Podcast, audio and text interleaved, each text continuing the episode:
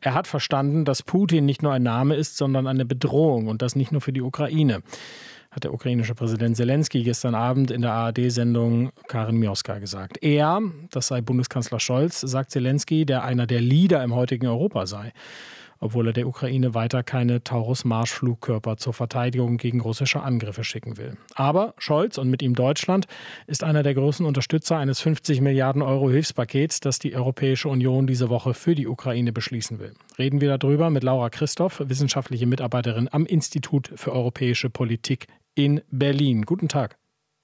Guten Tag, Herr Kober. So fast jede Nacht greift das russische Militär mit Raketen und Drohnen ukrainische Städte an. Einen großen Teil dieser Geschosse können die Ukraine abwehren.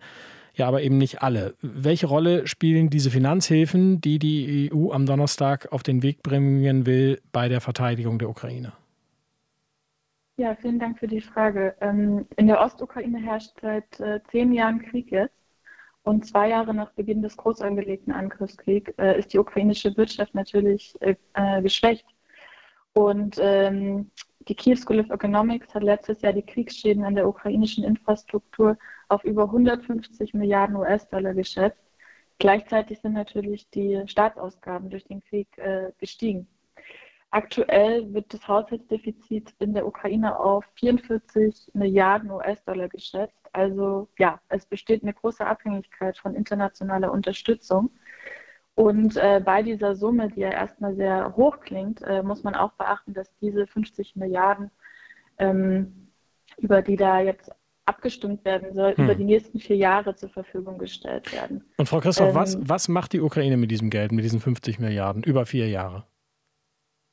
Die Ukraine braucht diese, ähm, diese Gelder für die Deckung ihrer Ausgaben, um die Wirtschaft am Laufen zu halten. Ähm, man muss auch beachten, dass, also dass 6,3 Millionen ähm, ukrainische Geflüchtete sich außerhalb der Ukraine befinden, die in der Ukraine fehlen, die in der Ukraine keine Steuern bezahlen. Ähm, und was das für Auswirkungen äh, dort hat. Und hm. daher braucht die Ukraine diese Mittel, ähm, um sozusagen diese Defizite zu decken, um zu, für ihre Verteidigung, zum Wiederaufbau, um Reformen weiter durchzuführen.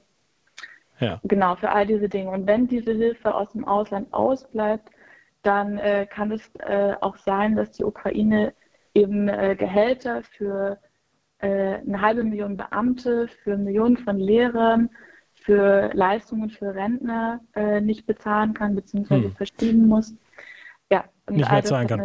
Frau Christoph, genau. Ungarn hat mittlerweile auch signalisiert, äh, dass man also dann mit an Bord wäre, wenn es darum geht, diese Hilfen freizugeben. Nichtsdestotrotz, äh, wenn es um die Unterstützung der Ukraine geht, ist Ungarn ja so ein, sagen wir mal, ein wankelmütiger Kandidat.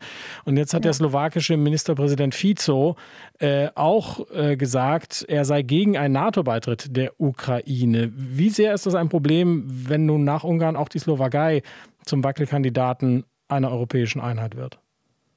Ja, die europäische Einheit und dass wir die ähm, bewahren, so gut es geht, ist natürlich äh, zentral für die Ukraine, aber auch für uns selber. Denn nur so können eben weiterhin umfassende Hilfsmaßnahmen äh, eingeleitet und auch finanzschwere Hilfspakete ähm, beschlossen werden. Und wir dürfen nicht vergessen, dass es eben gerade im Interesse Putins ist, dass diese Einheit, die wir ja doch auch mit ein paar Ausnahmen äh, gesehen haben in den letzten zwei Jahren, bröckelt. Hm. Und dass äh, wir eben hier auch einen Krieg im Informationswert haben, also Stichwort Desinformation und dass Putin äh, versucht und auch in Zukunft versuchen wird, über verschiedene ähm, Kanäle sozusagen die pro-ukrainische Koalition in Europa zu spalten.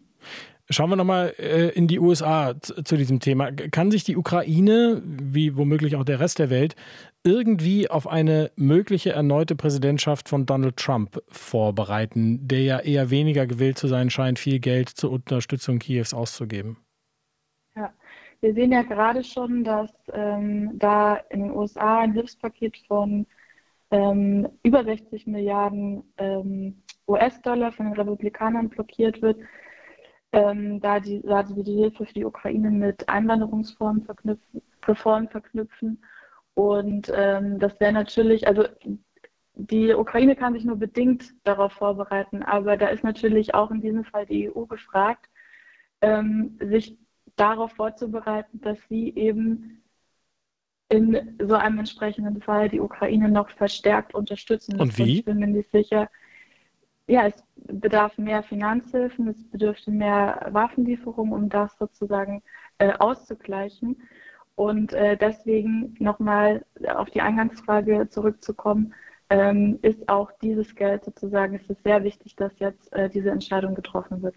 Das sagt Laura Christoph. Sie ist wissenschaftliche Mitarbeiterin am Institut für europäische Politik in Berlin. In dieser Woche will die EU ein 50 Milliarden Euro Hilfspaket für die Ukraine verabschieden. Frau Christoph, vielen Dank für Ihre Zeit heute. Vielen Dank Ihnen auch. RBB 24 Inforadio vom Rundfunk Berlin-Brandenburg.